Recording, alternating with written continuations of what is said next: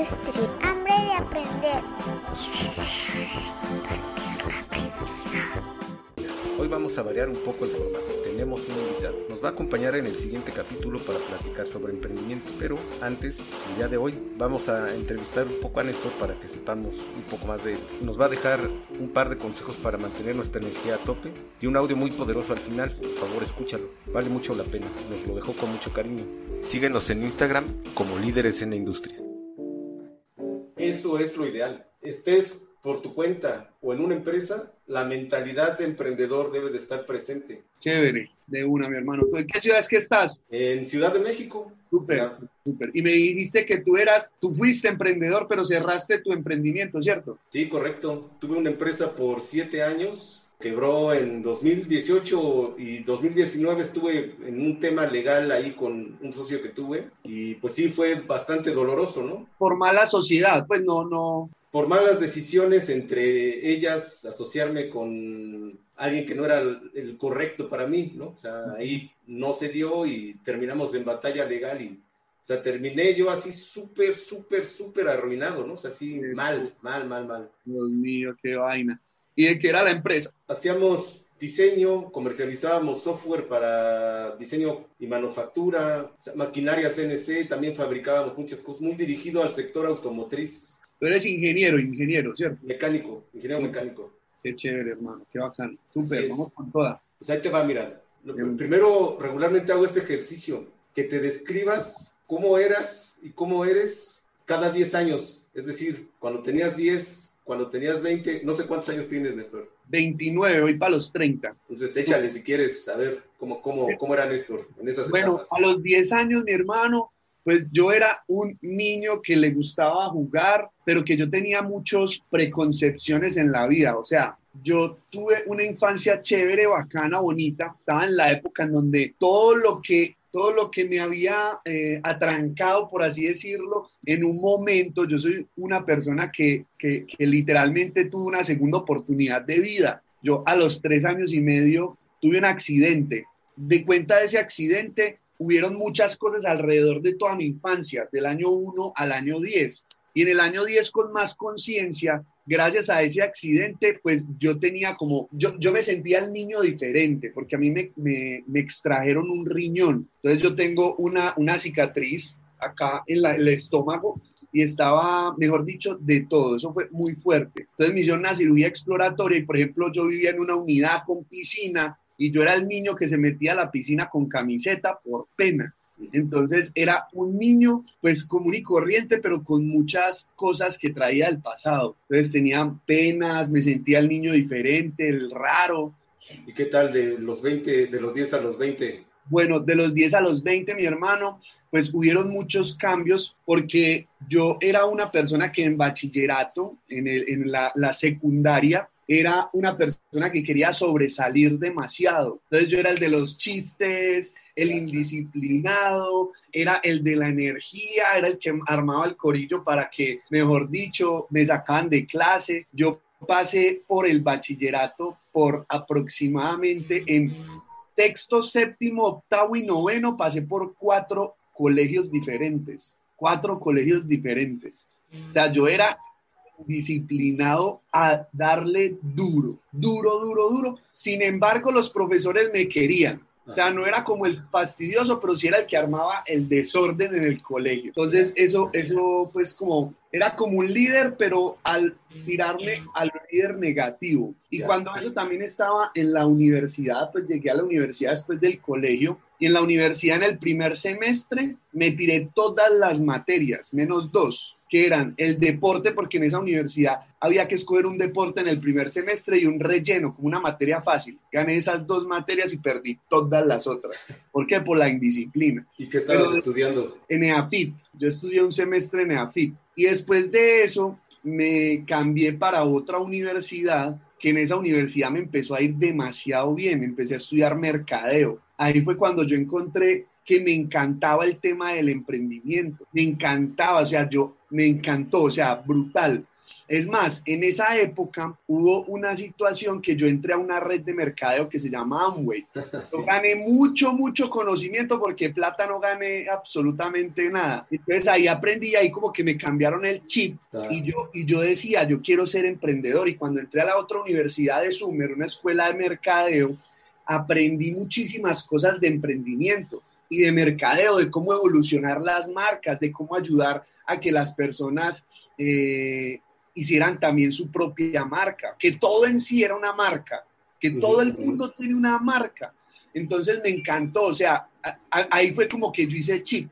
Entonces era una, una, una universidad que llevaba todo a la práctica toda la práctica. Por ejemplo, el primer semestre teníamos que hacer un proyecto, un emprendimiento con tres compañeros desconocidos y nosotros hicimos un megaproyecto. Yo era el líder del proyecto, pa, pa, pa, pa. Entonces, era una cosa más dinámica y ahí fue cuando yo me conecté. Y yo entendí que es que yo no era malo en el estudio.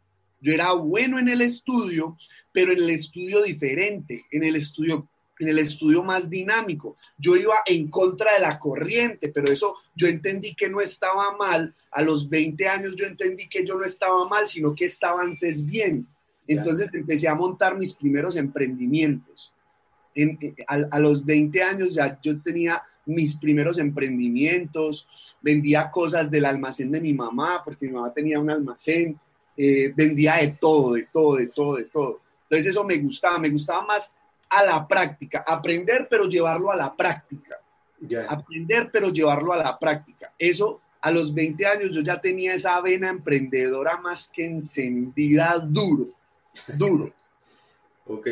Y ahorita en esta última etapa de los 20 a los 30. Bueno, y de los 20 a los 30, mi hermano, universidad, pero yo hice algo, mi hermano. Yo mezclé universidad con otros estudios por ejemplo, coaching, programación neurolingüística, eh, hablar en público. Entonces yo hacía un semestre de universidad que era medio práctico, pero también muy teórico y me fui a hacer algo más práctico, más con la gente. Entonces yo empecé a hacer cosas mezcladas y más a la acción con el tema del coaching y la programación neurolingüística. Y pues yo empecé a emprender desde la universidad, desde la universidad. Es más, yo en la universidad monté un proyecto real de lo que era asesorar personas con lo, em, empresas y personas con lo que estaba estudiando, que es mi empresa hoy en día, que es Conectados.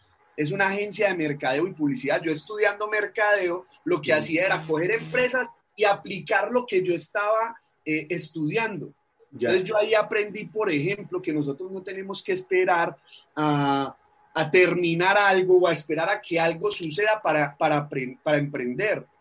Es más, la mayoría de gente que estudió conmigo hoy no hace nada con el mercadeo, nada. En cambio, yo todo lo que estudié en la, en la, en la, en la universidad, todo lo llevé a la práctica, todo lo llevé a la práctica. Entonces yo creo que parte del éxito es eso, aprender y hacer, aprender y hacer porque si uno aprende y no hace, de verdad no está adquiriendo realmente el conocimiento práctico que para mí es el más importante, que es el que genera las acciones correctas. Entonces, para mí eso fue muy importante. Eh, después, pues seguí muy duro con el tema del coaching, muy duro con el tema del coaching. Eh, y ya pues me volví conferencista, ya he conferencias eh, a diferentes países. Ahora con la virtualidad, mucha gente de México, de Bolivia, de otros países y de acá pues de Colombia también. Y también he viajado presencialmente a dar muchas conferencias a diferentes lugares de Colombia, a la costa, a Urabá, acá en Medellín, muchas. Me encanta mucho ese tema de impactar la gente hablando en público, enfocado en crecimiento personal y emprendimiento. Básicamente estos 10 años han sido años de transformación, porque yo ahí como a, los, a los 22 años conocí más a profundidad el tema del coaching, porque mi mamá me invitó a un entrenamiento y fue un entrenamiento que me peliculó la cabeza duro. Entonces, eh, ahí fue como que yo decidí cambiar mi liderazgo de, de, la recocha para un liderazgo de creación, de crear cosas nuevas y diferentes, de llevar a personas a otro nivel, de ayudar a que las personas cumplan sus metas, sus sueños. Me encanta coger a alguien que tenga una meta y ayudársela a cumplir, o sea, apoyarlo para que él se dé cuenta de qué manera cumplirla y llevarla a cabo de la manera más rápida y ágil. Entonces me encanta eso, el tema del emprendimiento y el crecimiento personal. Para mí son dos cosas que van ligadas y que también entrené a muchas empresas, a muchas empresas. Pero pasaba algo, mi hermano, y era que los últimos entrenamientos, como ya, o sea, me consumió el tema del emprendimiento demasiado. Ya. Entonces ya los últimos entrenamientos que di a empresas eran entrenamientos chéveres que les servía mucho a la empresa, pero había que, gente que se, que se compraba el tema del emprendimiento, que sin querer, como yo lo llevo en la sangre, y por ejemplo una vez le di un entrenamiento a una clínica estética y a la semana una doctora renunció y al mes ya tenía su propia clínica estética. Órale, increíble. Más me llamó para que yo le ayudara y yo, pues por temas éticos no pude. pero porque literalmente es, pues para mí el camino es el emprendimiento. Y acabo, mi hermano, dándole con toda, emprendiendo, eh, expandiendo proyectos, me encanta el tema de las conexiones. Ahora con la virtualidad, pues yo pienso que un punto de quiebre para todo el mundo fue el COVID-19. Definitivamente. para mí el COVID-19 fue una bendición, hermano, porque me empecé a digitalizar más. O sea, yo te digo que ayer yo tuve como estas reuniones, aproximadamente como siete, ocho reuniones durante todo el día y este trabajo me parece mejor porque yo puedo hacer negocios con gente de México, de Ecuador, de Bolivia. Ayer me conecté prácticamente con todos estos países que te cuento y muchas ciudades de Colombia. O sea, estoy expandiendo muy, muy fuertemente una marca a, a, la costa de acá de Colombia. Yo estoy en el interior de Colombia, a la costa y prácticamente muchas veces al día gestionando y trabajando con personas de manera digital, que esto es una bendición, hermano. Para los que se adaptan, acelera muchísimo más el crecimiento de absolutamente todo, de todo, hermano. Sí, es que ahora definitivamente hay que pensar no en tu país, sino al menos, digamos en nuestro caso, al menos y por poco en todo Latinoamérica. ¿Y por qué no en el mundo, no? ahí ya nada más tal vez la barrera sea el idioma, pero de entrada hay que empezar a pensar al menos en Latinoamérica en general. Oye, para cerrar ya el tema del pasado, te quisiera hacer dos preguntas. Una es si fuiste empleado alguna vez. Yo fui empleado de mis padres, sí, porque mis papás eran emprendedores, tenían almacenes. Entonces yo en los almacenes aprendí a vender. Oye, eh, acá en México almacén es como una bodega. ¿Con almacén a qué te refieres más o menos? Como una tienda. Sí, tenían varias. Sí, yo, yo pequeño aprendí a vender. Es más, digamos que una vez fui empleado, pero de un tío, pero muy pequeño. O sea, yo era menor de edad. Menor de edad, yo fui empleado en un diciembre y eso que me pusieron de administrador. Órale, muy bien. Del local. Entonces yo, básicamente ahí fue que aprendí a vender. O sea, yo le vendía un, de todo. O sea, yo vendía de todo. Entonces yo aprendí a vender desde pequeño, desde pequeño pero, Fíjate que yo pienso que para los emprendedores las ventas es como el cuchillo de Rambo. ¿Viste Rambo? ¿Ubicas qué es Rambo? Claro. Sí. Este, ya ves que él con su cuchillo pues caza y pone trampas y todo, o sea, con ese resuelve todas las situaciones. Mucho para que el emprendimiento tenga éxito debe de girar de tu, en tu habilidad para vender, porque por más buena actitud, por bueno que sea tu producto, tu equipo, si no lo vendes, como decimos acá en México, no vale madre. Realmente no, no logras vivir de eso, ¿no? Que al final de cuentas, no solo de, de ánimo se vive, ¿no? O sea, también hay que generar por ahí el ingreso, que es por lo que muchos emprendimientos no prosperan. Hermano, las ventas no solamente son para, las, para los emprendedores, es más, para las empresas, para los directivos, para los... Hay, hay más que claro, hay más que claro hasta como persona, ¿no? Todo el momento estás para conquistar una mujer tú tienes que vender.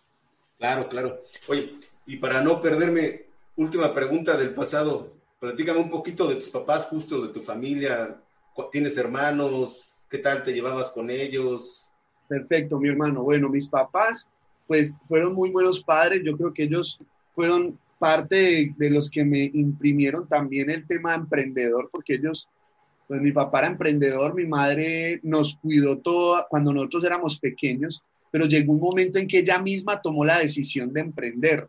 Entonces ella también emprendió, nos dejó en la casa, pues cuando ya éramos más jóvenes, cuando teníamos a eso de los 12, 13 años, decidió emprender y pues gracias a eso también yo creo que muy chévere porque son muchas enseñanzas de emprendimiento.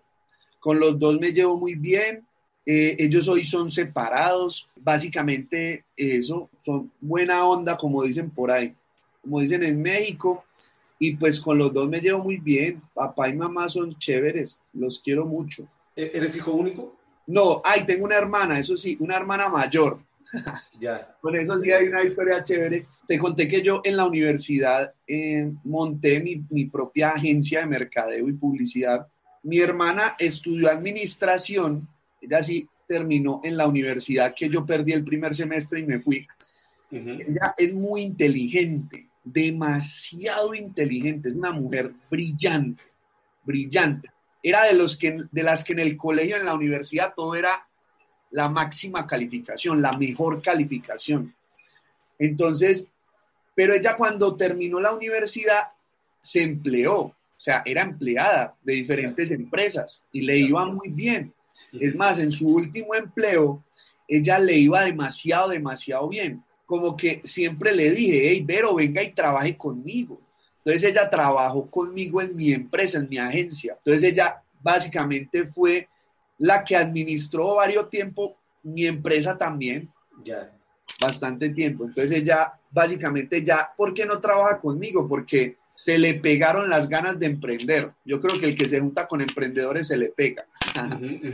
La única que faltaba la familia era ella y hoy emprende y es chévere, le gusta el emprendimiento. También tiene esa vena emprendedora encendida. y ahora ya hablando un poquito más del presente y el, y el futuro. Entonces, tienes una empresa que, no sé si me puedes repetir el nombre, describir un poquito más. Conectados. Conectados, una agencia de mercado y publicidad, pero la verdad, mi fuerte es trabajar mi marca personal. O sea, yo asesoro empresas, pero muchas veces ni siquiera me buscan por conectados, sino por mí. Asesoro empresas y, hago proyectos, negocios y, y me gusta el tema de las relaciones, de dar conferencias, de entrenar personas, de sacar lo mejor de ellos.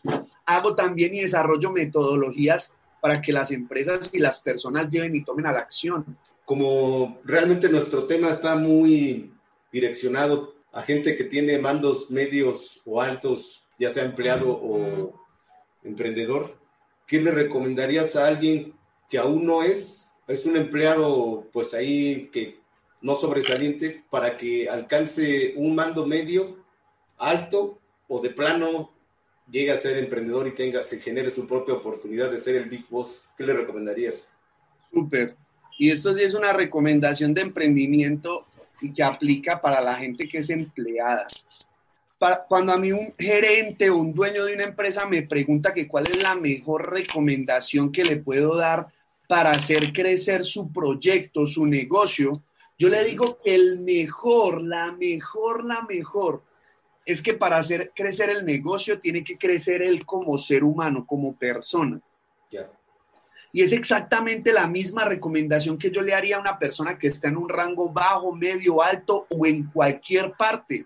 O si es emprendedor, que si quiere crecer en su empleo, debe de crecer él como persona desarrollar sus habilidades, no las habilidades tan técnicas que pues para eso lo contrataron y para él es, para eso está ahí, haga y haga y haga y haga actividades técnicas, sino que desarrolle más sus habilidades como ser humano, sus habilidades de comunicación, sus habilidades de conversar, de hablar, su manera de impactar, de conversar con la otra persona, su manera de ser convincente, su manera de tener fe, de creer.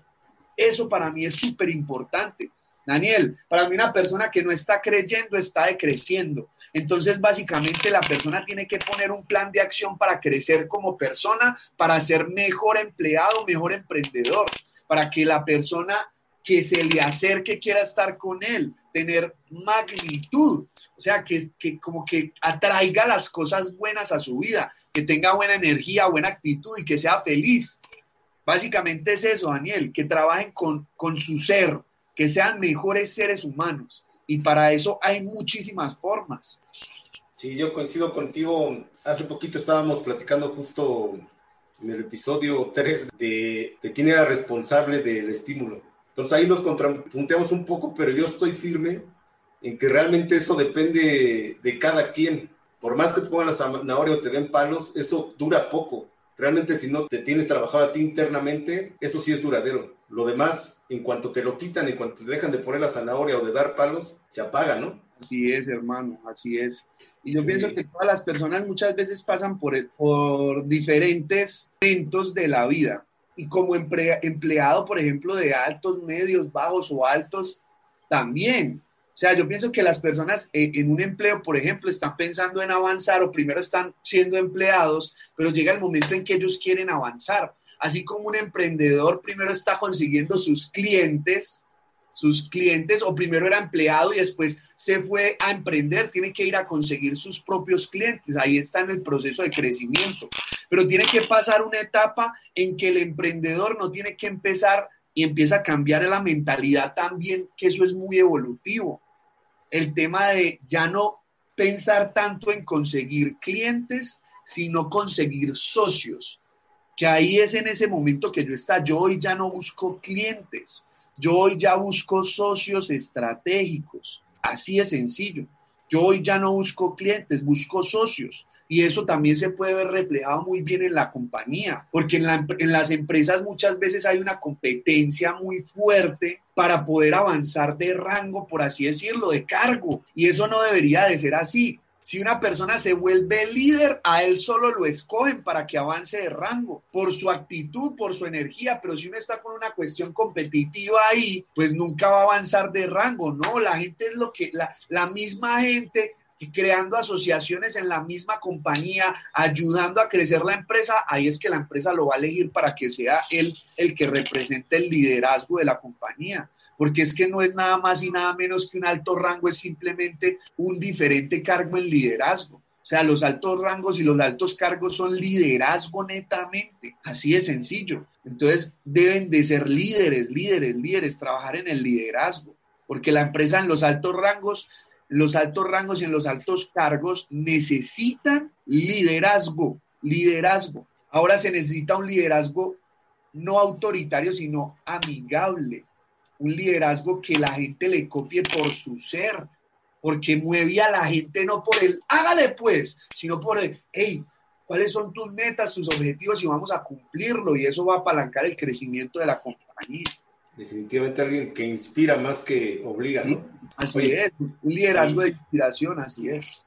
Bueno, no sé si tengas algunos hábitos que recomiendes para mantener ese nivel de, de energía. Te has de tomar como unos 20 Red Bull, ¿no? al día o cómo le haces? No, nada. hábitos? No, tomo Red Bull, hermano, no tomo ningún energizante. Básicamente, algo que me gusta mucho hacer es bañarme con agua fría, hermano. Ah, qué bien. Fría, eso lo despierta a uno, lo despierta a uno.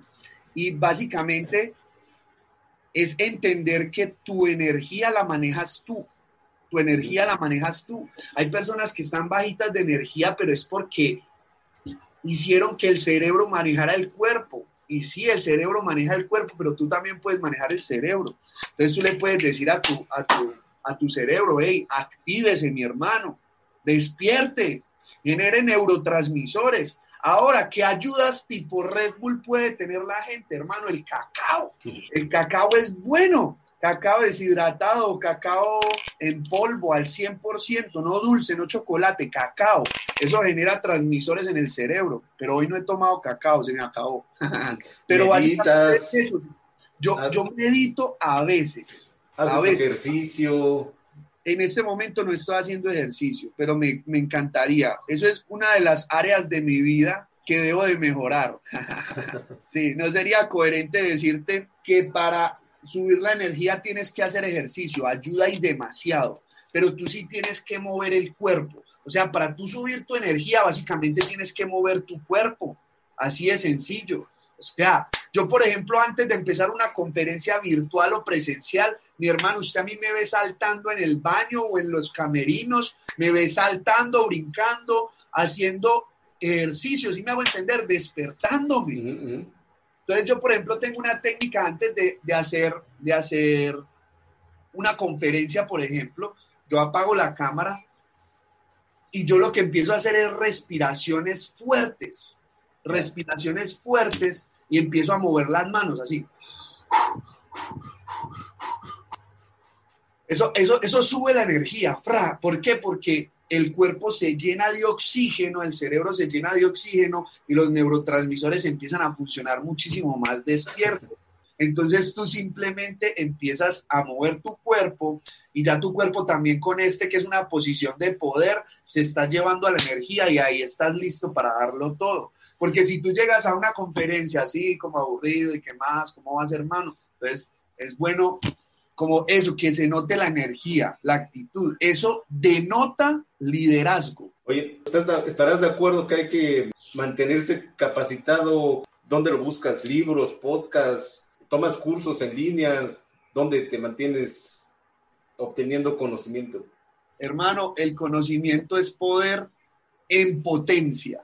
Hay gente que estudia mucho pero no lleva la acción. Yo le recomiendo a la gente que si quiere mejorar, estudie algo, pero llévelo a la acción. ¿Para qué vas a estudiar algo si no lo vas a llevar a la acción? Si me hago entender, hay gente que se lee muchos libros y sigue siendo el, el mismo. No, lea un libro y lo que le digan en ese libro, aplíquelo. Libros, podcast, me encanta el tema de los podcasts. No solo los podcasts que tienen información, sino como audios de manera motivadora. Por ejemplo, yo ahorita estoy en un proyecto personal que ni siquiera se lo he dicho, sino a mi esposa, que es grabar aproximadamente de 15 a 20 audios, pero audios que te enciendan por dentro. Ya tengo tres. O sea, y son audios poderosos, son audios de dos, tres minutos que tú los escuchas con los ojos cerrados y te enciendes. Eso, eso sí que te sube la energía. Pero cuando tú lo escuchas normal, como si fuera una canción y acá trabajando, pues eso te llega al subconsciente. Pero si tú te sientas o te acuestas o donde estés, respiras profundo y te pones los audífonos y empiezas a estudiar algo o empiezas a escuchar algo como esto, boom, o sea, la información de verdad llega directo a tu subconsciente. Todos lo tenemos dentro, pero no lo dejamos salir. O sea, todos los recursos que tú necesitas para ser tu mejor versión están dentro de ti. Oye, comentabas que te gustan los podcasts. ¿Cuáles son tus favoritos? Mi hermano, es dependiendo del enfoque en el que tenga. Se llama Nada puede detenerte. Uf, qué poderoso. Yo hubo un tiempo en que cogí como hábito todos los días en la mañana escuchar ese audio literalmente con los ojos cerrados y yo me metía en la película, me ponía los audífonos, respiraba profundo y le daba play. Uf, ese audio a uno lo enciende, mi hermano y le dice a uno, hey, a usted nada lo puede detener. Me gustan mucho los del duende. Hay un man que se llama el duende que hace audios así, como que le habla a uno de pa, pa, pa, pa, pa. Uf, es poderoso. Si yo te digo exitoso, ¿qué persona te viene a la, a la mente? Mi hermano, yo siento que soy un ser humano muy exitoso. A quien admiro y, y me parece exitosísimo. Influenciadores en el tema de emprendimiento y crecimiento personal como Anthony Robbins. Para mí, Anthony Robbins es el gurú de la industria del crecimiento personal. Para mí, este hombre es el que más factura en el tema de la industria del crecimiento personal. ¿Y qué rasgo, qué rasgo, aquí en México decimos que caga, te zurra, odias en una persona? O sea, tú que ves eso y dices, no, esta persona como que no vamos a tener buena química. ¿Qué rasgo? Hermano, que la, la, la, la, vibra esté muy baja, la vibra, la energía, porque hay gente que uno le nota la vibra como, o sea, hay, hay un normal, ¿cierto? Normal es bien, o sea, que estén en una vibra normal, bien, porque yo siento que yo muchas veces la tengo muy elevada, y una normal es muy bien, pero hay gente que la tiene bajita, bajita, que mejor dicho, eso no me, no me gusta. Y... Me gustaría que me dijeras ¿En dónde te busca la gente así textualmente? ¿Cuáles son tus redes? ¿Pudieras decir para qué te pueden buscar? Perfecto, mi hermano. Daniel, mis redes sociales, o bueno, ¿para qué me deberían de buscar? Si usted quiere emprender, ser exitoso, llevar su vida a otro nivel, ese, esa persona me debería de buscar. Si usted es, por ejemplo, un empleado y está aburrido con su vida, búsqueme. ¿Para qué? Para emprender y hacer algo diferente. Yo le abro opciones mentales para que usted salga de esa aburrición. Dicen que el 90% de los empleados del mundo están aburridos con su empleo y si uno está aburrido con su empleo, está aburrido con su vida. Así que esa clase de personas, si está mamado del jefe, yo no estoy en contra del empleo, Daniel. A mí el empleo me parece una bendición. Pero si usted está aburrido con su vida gracias al empleo, hermano, cambie de, de dirección. Usted no necesita un nuevo empleo, necesita un nuevo rumbo de vida.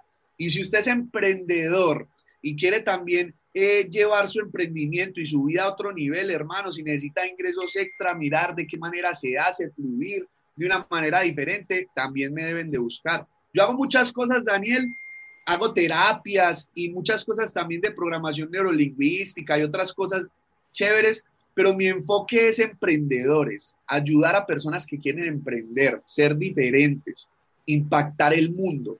Esa clase de personas me pueden seguir al Instagram o al Facebook como Néstor González, generador de éxito. El Instagram es arroba Nes, N -E -S G -O -N, Nes Gon.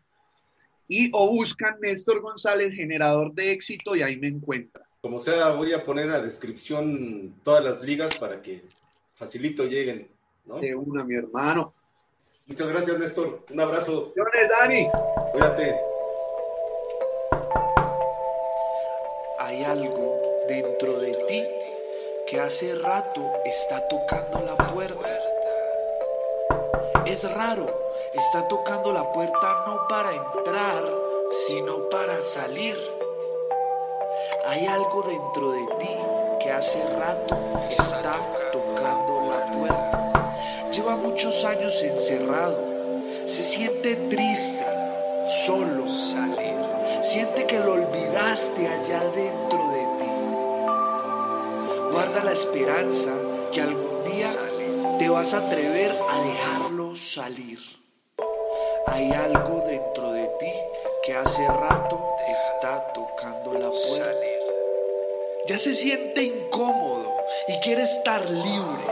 Muchas veces piensa que el temor te invade porque sabes que si sale pasarán cosas inesperadas, inexplicables, cosas extraordinarias. Hay algo dentro de ti que hace rato está tocando la puerta y ese algo eres tú mismo. Déjalo salir.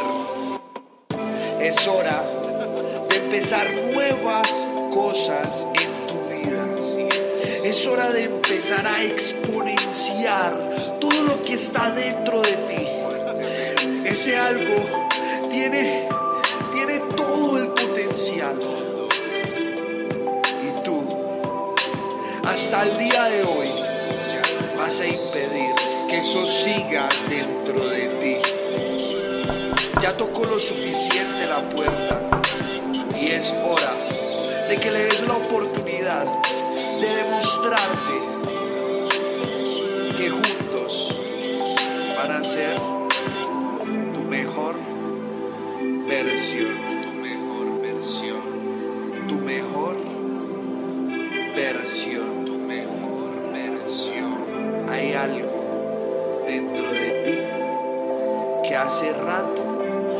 está tocando la puerta.